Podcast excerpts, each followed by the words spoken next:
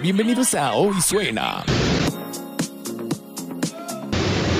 Hola, bienvenidos a Hoy Suena, un podcast en donde hablaremos de la música a través de todos los tiempos.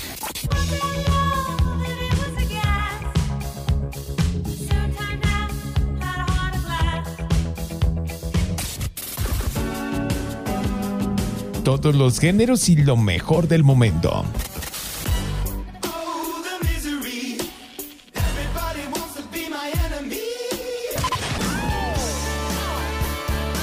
Con grandes invitados especiales, música en vivo y mucho más.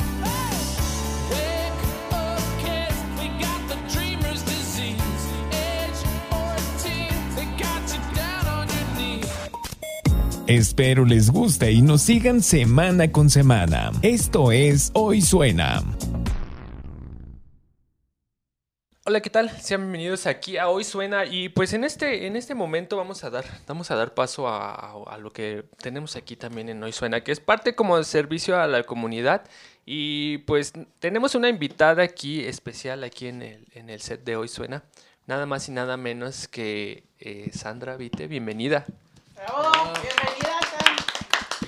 Hola, buenas tardes a todo el auditorio, en especial a los compañeros que están aquí, eh, igual a que, que nos sintonizan. Bonita tarde. Muchas gracias por la invitación. Agradezco la invitación a todos y cada uno de ustedes. Eh, pues aquí estamos para iniciar. Me presento, mi nombre es Sandra Ramírez Vite, soy activista, soy médico a la a cuestión de derechos humanos, derechos de la comunidad LGBT, derechos a la comunidad afrodescendiente, sobre todo a las mujeres, a la cuestión de violencia que se está viviendo, no, de ahorita, sino de hace muchos años.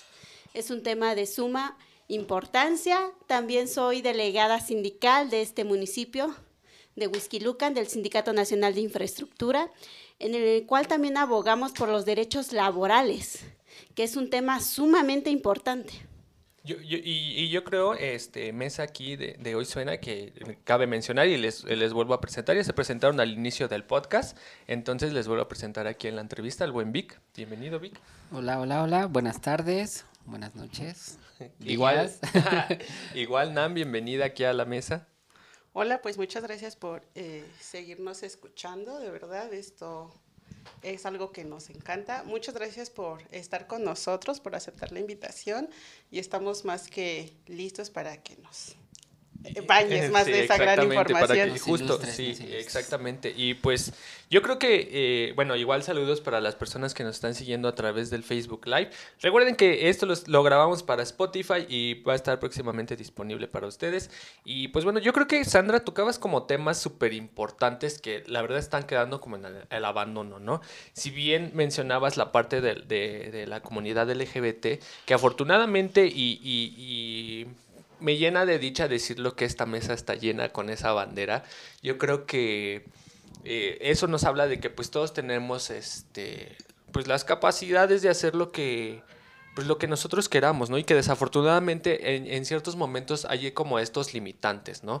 Y, y, pues qué cool que nos visites y que nos hables de, de lo que haces tú en cuanto a gestión, tanto como ya lo mencionaste en la, en la parte LGBT como en la parte de mujeres, que si bien actualmente yo creo que Whisky Lucan eh, ha tenido diferentes casos de, de, de- ¿cómo podríamos decirlo? Ah, eh, no, no tengo las palabras ahorita de decir como, a- a- sí, este, no puedo decir como ataques como tal, pero sí, este, abuso hacia las mujeres también, ¿no?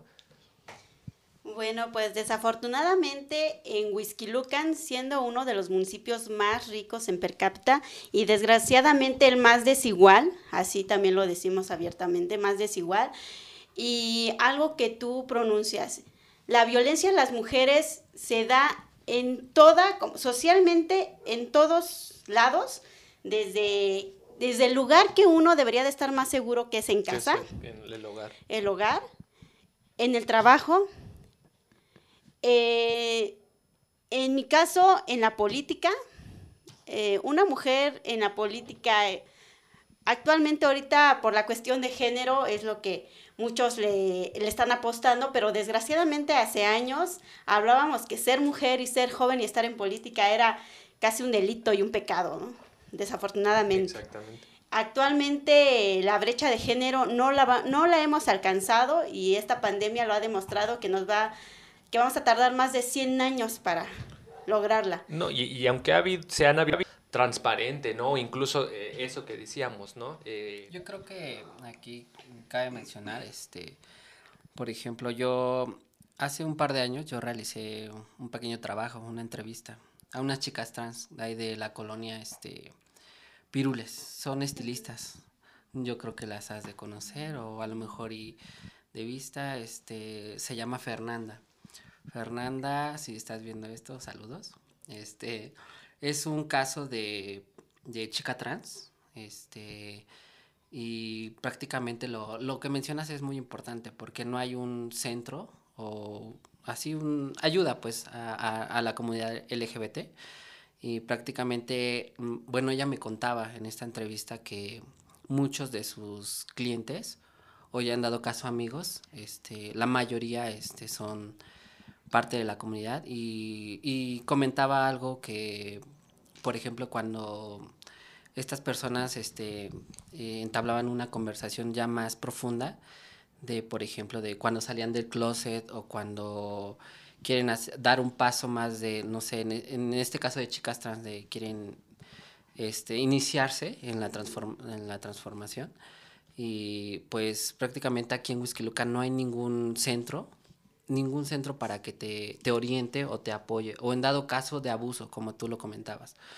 Eh, existe y va, bueno, yo creo que va a persistir todavía este tipo de, de de que no hay este apoyo y creo que es muy importante recargarlo porque en, en todo en todo mundo en todo lugar existen estas personas ¿no? de, de la comunidad que necesitan realmente el apoyo y, y me da mucho gusto el, el, que estés aquí con nosotros porque creo que es un inicio para, para que en Whisky Lucan tomen en cuenta esto la verdad porque es muy importante o sea también es muy importante, yo digo que el, el abuso el, hacia las mujeres eh, es, o sea, ya, ya se está saliendo de control, ¿no? Y, y lo vemos también este, en, en, en casos de, de homofobia, transfobia.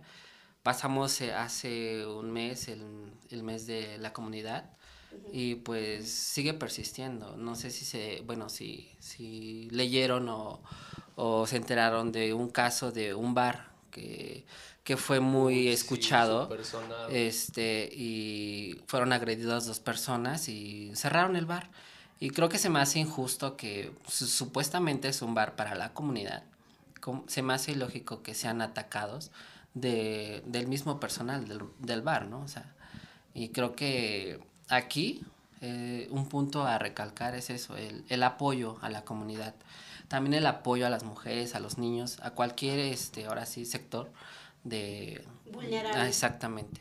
Y pues sería un, un, tema muy importante y ojalá que lo, las personas que, que, estén viendo esta transmisión, que pues les llegue este mensaje a pues a aquellas personas que realmente pueden darnos ese, ese apoyo y que volteen a, a, este sector porque este sector es también muy vulnerable y de igual forma las mujeres, ¿no? Porque se está viviendo muy, muy, este, muy feo esta situación. Es un tema súper, súper delicado. De verdad, eh, desafortunadamente soy de ese montón de porcentajes que ha sufrido violencia, no solamente en casa, acoso. En la calle no eres libre de, de vestir como tú quieras porque ya tú los provocas, es tu culpa. Y creo que digo, es muy bien, eh, es muy agradecido eh, personas como tú que se dedican a eso, eh, que personas que apoyamos en ese aspecto, pero creo que la base de todo es la educación en casa, porque ahorita he escuchado demasiados comentarios, tanto de mi familia como de amigos, como de personas X que van pasando, que se ponen a señalar. Y creo que si no empezamos en casa, esto no va a mejorar. Por mucho que luchemos, ¿Por qué? Porque viene desde chiquitos, o sea, los pequeñitos son una esponja y yo lo veo en casa, o sea, si tú le dices a, al vecino, ay, es que estás bien pendejo, y te ríes, al niño le da, risa, piensa que es juego y va a la escuela y le dices que estás bien pendejo. Y se le hace muy normal. Entonces creo que sí tenemos que trabajar en esa parte, todos como adultos ser conscientes de que la base empieza desde casa. Yo, por ejemplo, para mí siempre es, eh, me decían, es que ser gay no es normal. A ver, primero que nada, respetemos. Respetemos. A lo mejor a ti no te gusta, pero es tema de él y respétalo. Tu libertad de expresión, tu libertad de pensamiento y de lo que tú quieras termina cuando tú rebasas la línea y empiezas a agredir a las demás personas. Y creo que eso es lo que debemos de engendrar.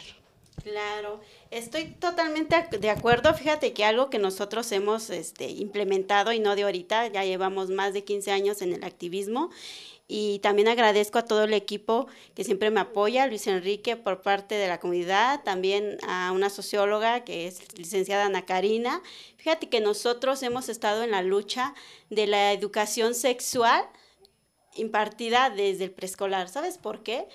Eh, es cierto que la educación en casa debería de ser sin etiquetas, sin cuestión de realmente socialmente nosotros ya tenemos de dejar esa idea a un lado de que los colores son de género o son roles que se juegan o que la mujer tiene que estar en casa sirviéndole a alguien. No, hay que empoderar a las niñas, pero también a los niños de una forma en que socialmente eh, convivamos, convivamos real, porque en mi caso, yo tengo un niño de 5 años.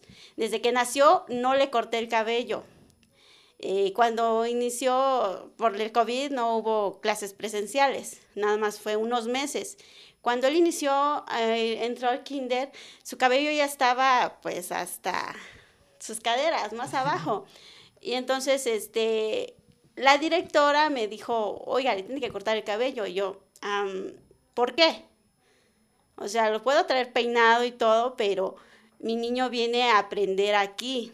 Y una cosa de los valores, que también agradezco mucho a su maestra, su maestra de él dijo, no, ahorita la educación, a nosotros ya nos están impartiendo cursos de respeto, de igualdad y de equidad a los niños. Ya no les debemos de, de poner que el rosita es de las niñas y el azul es de los niños y que si un niño juega con una muñeca está mal. No, y el niño puede venir con el cabello largo es que los niños este, se confunden porque nos preguntan si es niño o niña. Y él dice, no, yo soy Jesús, yo soy Jesús. Y este, a mí me gusta esto y mi cabello es así, yo he crecido con él.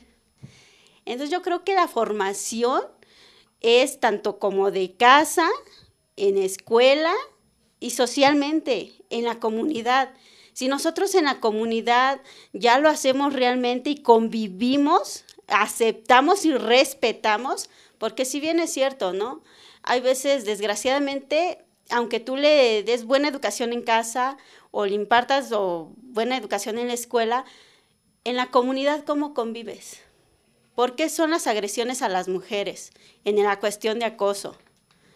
¿Por qué hay tanta transfobia, tanta homofobia?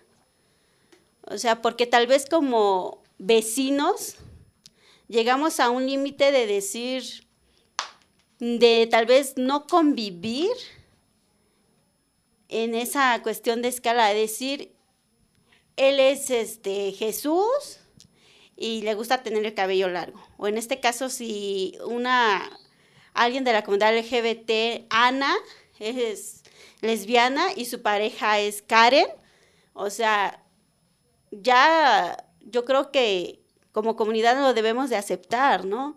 Sabemos que hay veces hay mucho, desgraciadamente, mucha desinformación, desgraciadamente entran cuestiones religiosas, desgraciadamente y culturalmente creo que necesitamos enriquecernos más. Yo les he dicho, como tú bien lo dices, el respeto tiene una línea muy delgada Y creo que el aceptarnos y aceptar socialmente para tener una mejor convivencia cambiaría, cambiaría y cambiaría mucho. O sea, realmente cambiaría mucho. Estamos hablando que tenemos índices de violencia muy altos. ¿Y por qué los tenemos? Socialmente, estudios, díganme en dónde se corrompió, hasta dónde nos hemos corrompido, que tengamos que aceptar la violencia que estamos viviendo hoy en día. Que una niña sea violada en plena luz del día, o que encontremos a una mujer mutilada, o que ya, ya se nos haga normal que diario maten a más de 10 mujeres. ¿A qué grado socialmente estamos tan corrompidos que ya lo hagamos normal? Que la violencia para nosotros ya sea normal. Nosotros es, nos dedicamos a eso, a que no aceptemos la violencia. Violencia es violencia, así sea verbal. ¿Por qué? Porque para mí, machito, se me hace fácil decirle a alguien, perdón por la palabrota, puto al que es el de la comunidad LGBT. No, él no es eso. Él tiene su nombre y merece respeto. O decirle tortilla o tortillera a alguien que es lesbiana. No, no es ni tortilla ni tortillera. O decirle rarito a alguien que es trans. No, no es rarito, es un ser humano que tiene derechos, que también tiene sentimientos, que también es parte de esta sociedad. Entonces, afortunadamente tenemos yo creo que un puntito de avance, que hay nuevas generaciones que están tomando y están considerando realmente y están respetando esta nueva forma. Hay generaciones que realmente uno dice, wow, tienen razón, son seres humanos. O sea, que, que yo conviva con alguien así no me hace más, no me hace menos. ¿Por qué? Inculcaste respeto pero creo que es una forma que socialmente y estructuralmente lo debemos de ver y lo debemos de checar bien, porque yo les digo, actualmente no debemos de normalizar la violencia de ningún tipo, de ningún tipo, y empezando con la verbal. Como padres, ¿cómo le hablamos a nuestros hijos? Si tú a tu hijo le dices, hijo, para mí tú eres el mejor, para mí tú eres eh, no sé, yo creo en ti, confío en ti. Desde, yo creo que a nuestros hijos, desde ahí les debemos de dar la seguridad. Hace que 20, 30 años, alguien de la comunidad LGBT era muy difícil que le dijera a su papá, papá, yo soy bisexual o soy lesbiana. ¿Por qué? O te golpeaban o te corrían cuando se supone que la familia es el primer círculo que te debe de apoyar. O sea, si a mí mi hijo me dijera, oye, pues este, yo soy gay, pues está bien, hijo, aquí tienes tu hogar. Yo te cuido, yo te protejo. Porque si yo te corro y te echo a la calle, ¿allá qué te pasa? Si mi hijo es trans, ¿saben? Estadísticamente está comprobado que una persona trans, desafortunadamente, y los que ya han pasado, no duran más de 35 años por la transfobia que tenemos en México. De vida. O sea, ¿cómo es posible que como ser humano no tenga ni siquiera aspiraciones a llegar a los 40 años? O sea, es inaudito. Es inaudito que en pleno siglo, en pleno 2022, estemos hablando de estos temas tan inhumanos. Y eso lo estamos hablando de aquí, de tal vez de la metrópoli. Te digo que si yo conozco a alguien de la comunidad LGBT de una comunidad indígena, es tantito peor. Yo, yo, creo que es muy difícil, ¿no? Bueno, ya, ya, este, tocando el punto, justo eh, no hace mucho que leía un, comentario que decía, bueno, un reportaje, un, artículo que justamente hablaba de, de, lo que, de lo difícil que es ser parte de la comunidad LGBT, ya hablando este, desde los pueblos este, originarios, ¿no? Desafortunadamente, esto que traen de, usos y costumbres, claro, aporta muchísimo en, cierta parte culturalmente hablando, pero en otras es como un retroceso este, cañoncísimo, ¿no? Y yo creo que también, como que le ibas dando así como a, al, clavo, al clavo aquí a, toda la mesa, porque yo, yo creo que, bueno, en, mi caso, hablo por mí, yo creo que también he, tenido este, casos de, homofobia. Afortunadamente, pues yo creo que, como tú lo dices, ¿no?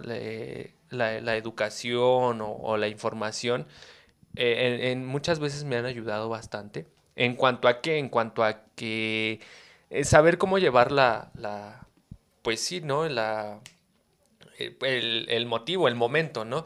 Que es como lo que decía Vic, ¿no? O sea, desafortunadamente, eh, ya y no hablando en lo local, sino ya hablando más allá, sí nos topamos con esas dificultades de buscar un lugar a donde acudir para, para recibir información, orientación sobre lo, sobre lo que haya pasado, tanto como de homofobia, transfobia, incluso ataque a las mujeres, ¿no?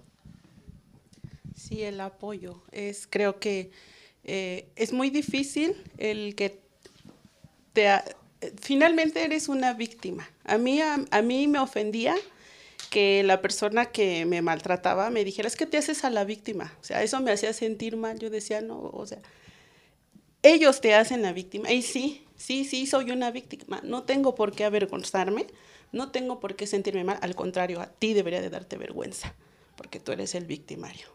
Y son muchas cosas, son muchos procesos, porque primero te callas, te alejas de todo, buscas ayuda y es horrible.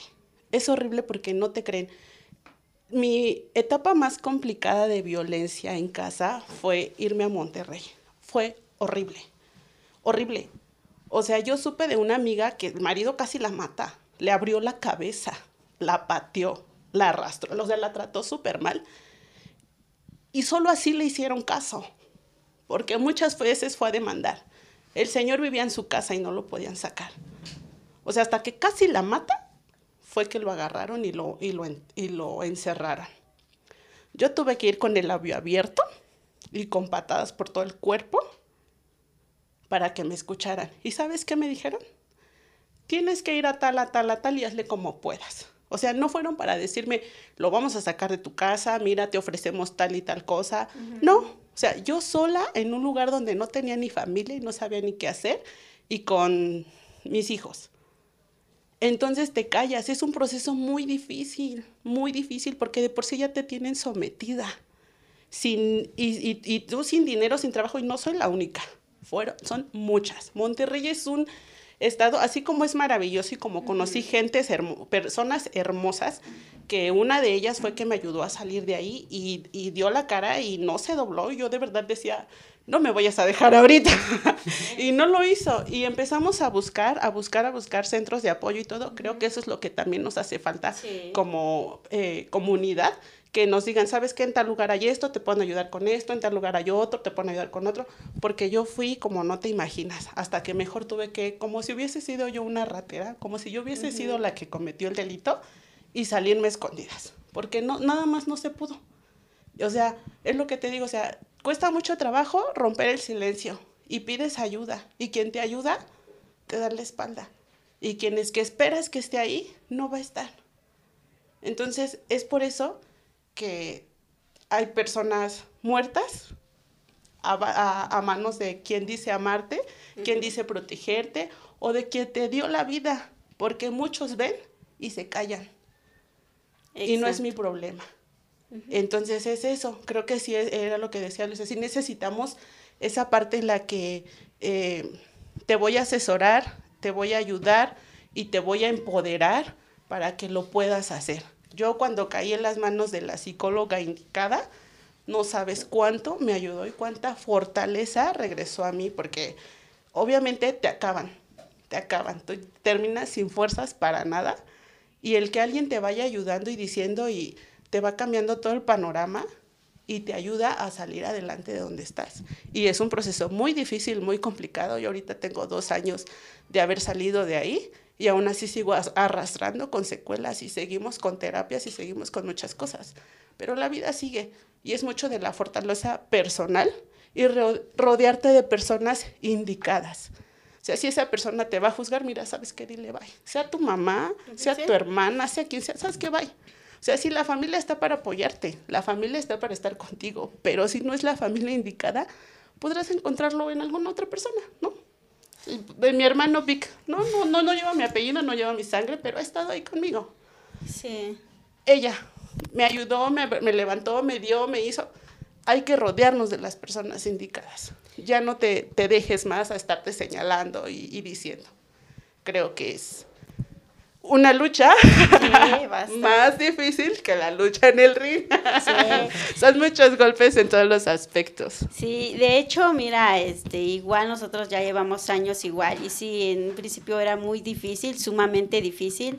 Las leyes están compuestas a veces para no cumplirse, desgraciadamente, y sí, nos tocaba casos que, que sí, ¿no? Casi a las señoras las teníamos que ir a sacar, a muchas, desgraciadamente, por el círculo de violencia que viven, no, es muy difícil romperlo para ellas, porque sí es algo es muy cierto que tú dices, sin dinero, sin trabajo, con niños y desafortunadamente nosotros, bueno, aquí en Whisky Lucan, yo sigo, yo sigo luchando para que aquí en Whisky Lucan exista un refugio temporal para mujeres violentadas.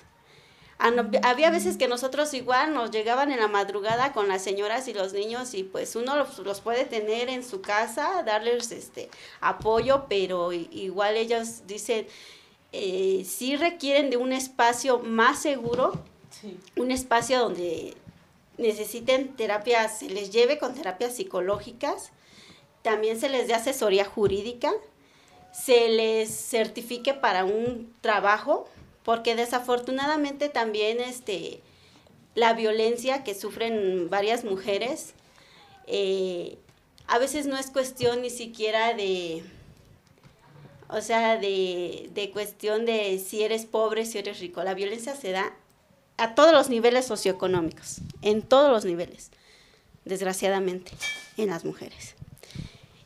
Y aquí en Whisky Lucan no contamos con refugio temporal para mujeres, no lo contamos. Tenemos que luchar por él.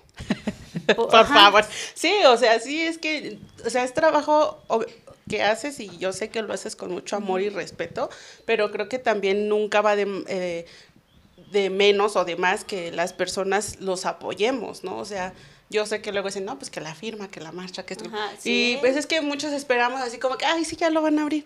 Pero muévete, haz Sí. algo. O sea, no estés esperando a que sí, yo sé que es su trabajo, pero ayúdala. Porque muchas veces recibimos más apoyo de quienes no son nuestra familia que de quien lo son. Sí, de hecho nosotros la- a las chicas que nos llegan o las señoras las mandamos a la Ciudad de México o las mandamos a, a otros municipios donde hay refugios, igual en apoyo porque es muy difícil y apenas nos tocó una señora de Ixlahuaca que pues por un teléfono que pidió prestado nos dijo, es que prácticamente mi esposo me tiene secuestrada. ¿Cómo que secuestrada? No puedo salir, no recibo llamadas, no puedo recibir visitas. Por favor, ayúdeme, supe de usted por alguien.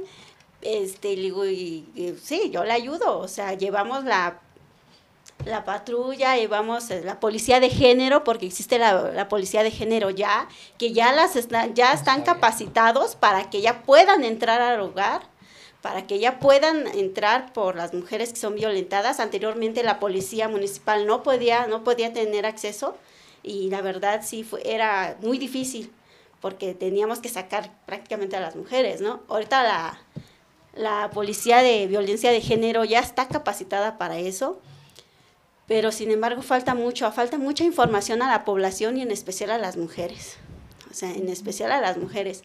Y esta señora este, pidió el apoyo, eh, ya salió de su casa y, este, y sí, ya este, pues, la pusimos en un refugio porque, pues de igual forma, ¿no? Y tú dices, o sea, todo lo que te- la señora te cuenta, ¿no? Es que viví así por muchos años, tengo dos hijos, ya, ya son mayores de edad, este, delante de, sus, de mis hijos no me trataba mal, pero cuando mis hijos se iban era el infierno, era el infierno, y no podía salir ni a la tienda. Así, así de, de ese tipo de violencia es lo que se vive a diario. Y por eso les digo, la violencia no se debe de normalizar en ningún tipo. A veces dicen que las mujeres exageramos o que, que ya el feminismo se nos subió, que somos Pues unas... díganme exagerada, pero tú no me tocas. Ajá, que somos unas feminazis, que ese término está mal interpretado, porque creo que ni siquiera saben lo que están diciendo, la Claro. verdad. Entonces, realmente, eso es lo que yo les digo, la violencia no se debe tolerar, no se debe tolerar. Así sea tu padre, tu hermano o hasta tu propio hijo, no se debe tolerar. Oye, aprovechando, este, por ejemplo, hay personas que igual estaría, están pasando por cosas así, pues no, eh, pues se callan. Eh, ¿Qué les podrías decir? Eh, ¿A dónde pueden acudir? ¿Cómo lo pueden hacer? Eh, digo, yo ya, ya entiendo que no tenemos un centro de refugio, pero pues sí hay lugares en los que de verdad te pueden ayudar. De hecho, este, en mi caso, yo siempre he dado mi número, creo que este, ha sido muy público. Eh, mi número siempre ha estado abierto a las 24 horas, siempre me han llamado y este, hemos apoyado a las mujeres. Actualmente aquí en Whisky Lucan, de hecho les comento, el, el 8 de marzo que pasó de este año, hicimos la primera manifestación feminista en Whisky Lucan.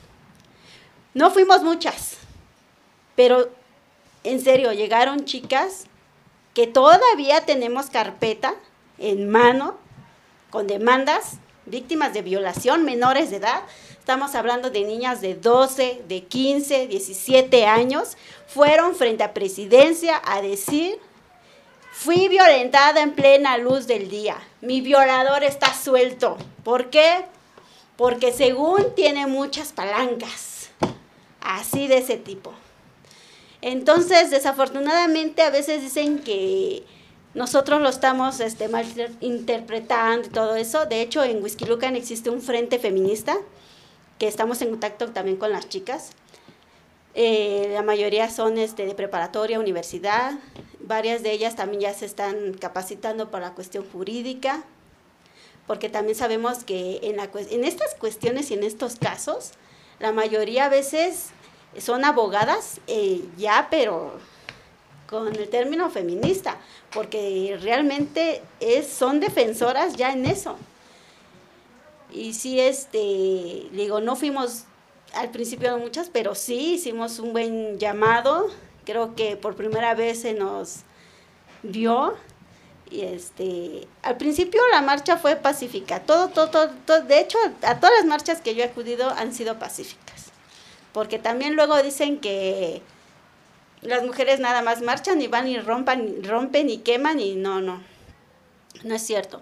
A todas las marchas que yo he acudido, eh, tanto en la Ciudad de México como en el Estado de México, han sido pacíficas.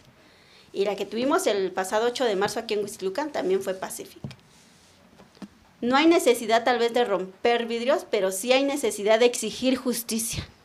De exigir justicia porque realmente es doloroso saber que niñas que regresaban de la escuela, o sea, digo, regresaban de la escuela, porque hay veces que, que cuando si tú eres víctima, desgraciadamente, no, ¿dónde estabas? Lo primero. Porque ya si eres mujer, ya no puedes salir ni siquiera a divertirte porque no, no, no, te lo buscaste porque andabas a ciertas horas tomando, ¿eh? Y, hace- y hasta eso, te, hay veces que en el mismo MP te lo dicen. No, sí. O sea, real, es, es en serio. Sí. Uno como mujer eh, es frustrante que digas, "Ahora, ya no puedo ni siquiera salir ni a la tienda. Ya no puedo salir a divertirme. O sea, Pues la verdad sí es, sí es bastante difícil. Bueno, ahora que, que- las estoy escuchando. eh, y pues justo, me, la verdad es que muchas gracias por tener como este acercamiento con nosotros a, la audiencia y pues más que nada para brindar como el apoyo, ¿no? Al foro, al público que nos, que nos escucha. Este, pues en cierta forma, pues estar presentes, ¿no? Estar presente en, este tipo de abusos, tanto hacia las mujeres, transfobia, homofobia, y, al menos tener algo o dónde eh, a quién recurrir, ¿no? Yo creo que eh, yo en lo personal quiero agradecer eh, esos canales que brindas, ¿no? Los canales de ayuda y que pues realmente están como pues muy cercanos, ¿no? Muy, muy, muy presentes, ¿no?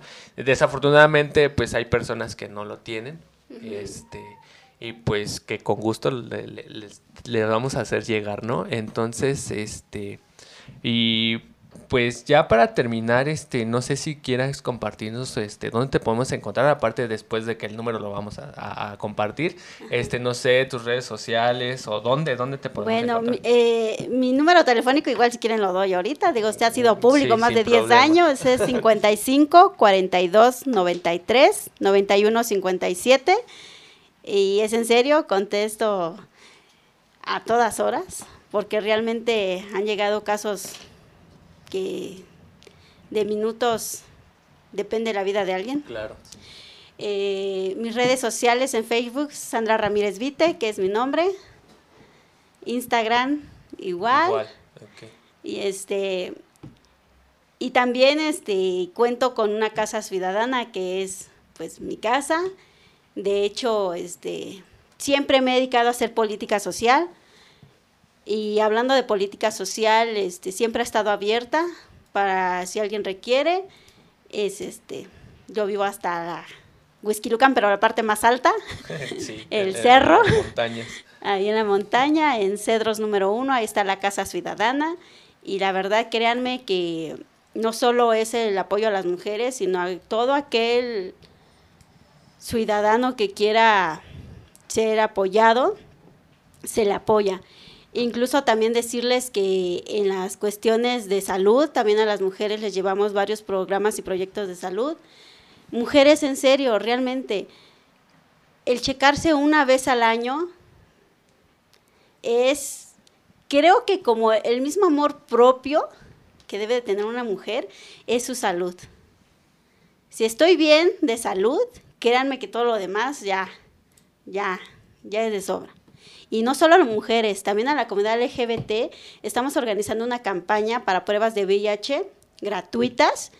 Y de hecho no es la primera, ya llevamos años haciendo este tipo de campañas. Y no solo es todo es confidencial, pero en dado caso que llegue a ser positivo, se le da seguimiento con el tratamiento. O sea, no es solo decir, ay, te hice una pruebita ya, ¿no? Ya, Para ahí. tomarme la foto, no. Eso no es la cuestión. Las políticas públicas se deben de enfocar en eso, al derecho de la salud, a todo ciudadano, porque así lo marca la ley. Entonces, si alguien llega a salir positivo, se le tiene que dar el tratamiento adecuado. ¿Y este, en qué páginas podríamos checar eso? Porque la verdad es algo muy importante. Que bueno, yo al menos los dos años que tengo de haber regresado de Monterrey, no me he enterado de alguna campaña. Y digo, hay personas que pues sí son de escasos recursos, que no es tanto que no quieran, sino que pues no pueden. Es así de o le doy de comer a mis hijos o pago un estudio. Mira, ¿dónde podríamos eh, informarnos acerca de, de ese tipo de campañas? Eh, de hecho, en mis redes, en mi número telefónico, a veces yo creo, yo creo, yo Sí. creo, este, hago ese tipo de bien, campañas de salud, e incluso, este, hacemos colposcopías para mujeres, porque sí, desafortunadamente ahí tuvimos también algunas compañeras que, que nunca, nunca se habían hecho una colposcopía y cuando se le hicieron fue demasiado tarde. Ya tenían el cáncer muy avanzado. También en esa cuestión apoyamos. eh, digo, ya mi casa es ya más ciudadana que mi casa. ahí también, ahí ¿Cuál de también, Ahí también recolectamos tapitas para los niños con cáncer. De hecho, aquí en Huizquilucan tenemos un grupo que se llama Una Tapa Nos Une y hemos apoyado a varios niños de aquí de Huizquilucan y de otros municipios. Y, y de hecho, el de que yo le dejé crecer el cabello a mi niño fue, el- fue por el tema del cáncer. Había Fue un para- había un trasfondo. Fue no por la donación de su cabello. Sí, y hacer conciencia de que la belleza es la belleza es como ser humano el que tú puedas ayudar a alguien más la verdad entonces ese es eh, realizamos campañas constantemente de salud te digo de mujeres dependiendo también este si requieren la cuestión psicológica también se les apoya porque créanme que salir de un círculo de violencia es muy traumático, muy, muy, muy traumático. Eh, igual me pueden encontrar en mi página, en mi número de teléfono. Y, y pues por ahí vamos a estar viendo, da- dando como, pues sí, ¿no? Esa vista a toda- todas las campañas que, que se hacen aquí en Huizquilucan y a sus, a sus alrededores. Eh, mi buen Vic, algo que, que quieras este, decirle a Pues- Sandra ya para terminar. La verdad, Sandra, no, este, no tenía el gusto de conocerte. Gracias por hacer esta labor, la verdad. Es muy importante. Y ahora sí que a nivel mujeres, este, a la comunidad, créeme que la comunidad creo que sí necesita mucha ayuda aquí. Porque, o sea, yo no he visto jamás campañas aquí, aquí de, de ayuda a la comunidad, créeme. Creo que la primera vez que supe algo fue así como que un pincelazo así de, oye, ¿tienes amigos este homosexuales así? Júntalos porque necesito este gente para un, una campaña o así, un videíto, así, creo que así. Yo así de, pero ¿por qué no? O sea, ¿qué, qué es eso? Y así, ni siquiera, ni siquiera, ajá, exacto, o sea, es eso, imagínate, como tú lo mencionabas, o sea, como, ok, la, fotito. foto y ya, pum, ahí está. Y eso, es- eso está mal para mí. Este, pero sí, sí necesitamos mucho ese apoyo. Qué bueno que eh, das este, esta ayuda. Yo igual tengo un, un trasfondo de lo del cabello. Yo van como unos, yo desde los 15 años, 14 años me he dejado crecer el cabello. A raíz de igual de un caso personal de este un- una amiga este tenía cáncer, lamentablemente falleció y fue así de pues yo al donarle mi cabello como su primera peluca y fue así como que su primer y último regalo, bueno mío, porque tuve la, la mala, pues ahora sí que la conocí ya en su etapa terminal y fue así como que rayos. Y yo cuando siempre me chuleaba mi cabello así, ay, tiene bonito cabello, ¿no? Yo no sabía qué, qué era, ¿no? Lo que tenía, pero fue así como que fue eso. Y ya a raíz de eso, pues constantemente ya llega a un cierto nivel de largo, me lo corto y ya, ahí está otra vez. Y así vuelve a crecer. Pero muchísimas gracias por este apoyo que le das tanto a las mujeres, eh, a la comunidad como, como te lo menciono. Es, es importante, ojalá y este eh, puedas, ahora sí que lo más que puedas abarcar este, esta ayuda sería muy, muy padre, la verdad. Y como tú dices, no nada más estar como que, ay, sí, el, el estudio y ya, ¿no? O sea, seguimiento, porque creo que hay muchas personas que, que realmente necesitan ese apoyo. Y eso es lo que falta aquí, yo creo que en Huizquilucan y en, y en ahora sí que en todo el país, la verdad. Sí, desgraciadamente la falta de educación y de cultura, que cuando alguien sale positivo piensan que, ay, no, ya ni te me acerques. No, desafortunadamente creo que falta mucha información, mucha educación, y eso es lo que nosotros hacemos en las comunidades. O sea, realmente contamos y agradezco mucho al personal del ICEM del Estado de México que me ha apoyado no en una campaña, en varias. Y campañas no solo de VIH, sino también de, sí, de, otras, tipos. de otros tipos de- del sector salud y que sí, que afortunadamente cuando eh, se requiere de llevar un tratamiento, ellos me dicen aquí. Y este, apoyamos a mucha gente de escasos recursos, en serio. Créanme que esta pandemia, no hombre, a mí apenas me llegó un caso de un compañero de veras que también estamos apoyando de ahí de San Juan Yautepec. Eh, no le han confirmado si es cáncer, pero el compañero es este sobrino de una buena amiga mía que siempre me apoyó, doña Norberta. Y este, ella me habla, ¿sabes qué? Es que mi sobrino está así, empezó como con un tumor, se lo operaron, no se lo supieron tratar, ahorita ya tiene toda la espalda, no aguanta el dolor, ya le están inyectando morfina.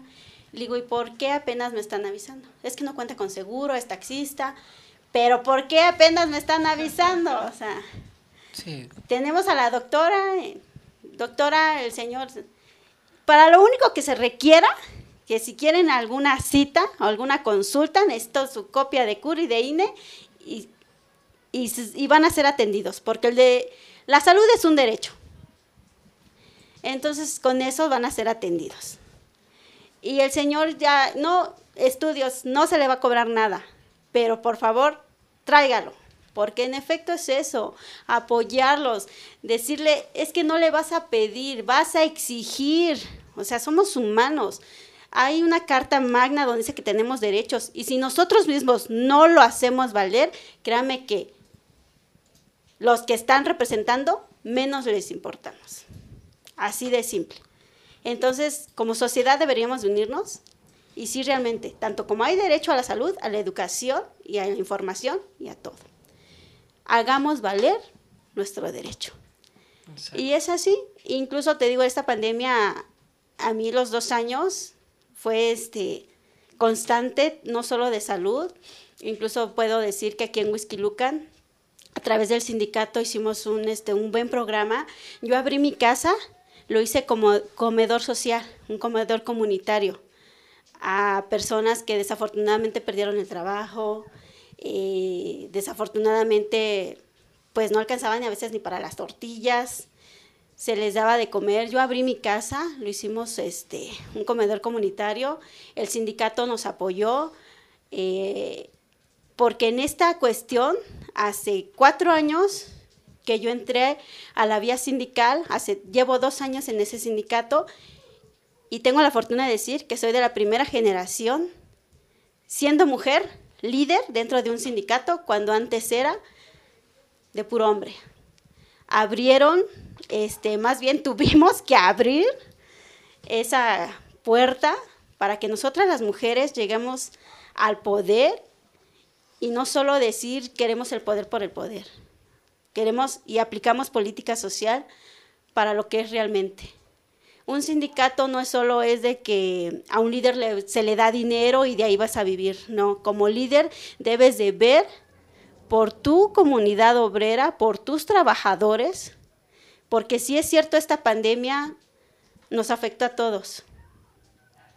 Pero un obrero que iba al día, que incluso sus hijos tuvieron que dejar de ir a la escuela, que incluso no alcanzaba el alimento en la casa, este, nosotros dijimos, hay que abrir un comedor comunitario. En la zona más alta, la zona más marginada, abrimos uno en Huizquilucan, abrimos uno en Lerma, en la zona de la montaña, y afortunadamente así nos fuimos.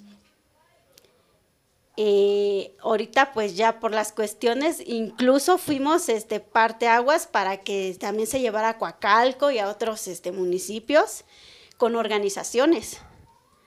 Y así fue, algunos este, ya después empezaron a apoyar más, pero así fue el asunto.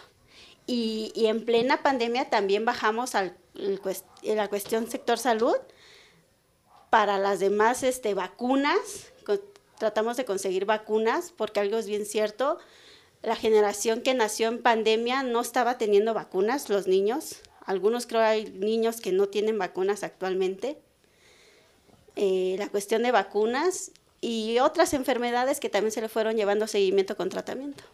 O sea, en serio, créanme que cuando nosotros hagamos valer nuestros derechos, como ciudadanos, el gobierno va a temblar. Así es, personas, luchemos por nuestros derechos, así, literalmente. Así es, justo como, justo como dice Nano, y pues, eh, bueno, al menos ya tenemos aquí el, contacto para, para el público, igual, si gusta, ya, ya mencionó las redes sociales, e igual su número, y pues nada, ¿no? Pues la verdad es que, Sandra, muchísimas gracias por, por estar aquí en el Foro de Suena. Gracias. Y pues nada, pues la verdad esperamos pronto que, nos visites por acá. Muchísimas gracias. Cuando gusten y, el tema que gusten, ¿eh? No estamos cerrados, ¿eh? el tema que gusten. Todo, todo, todo socialmente, todo es un tema, ¿eh? Todo. Perfecto. Muchas gracias. Muchas gracias.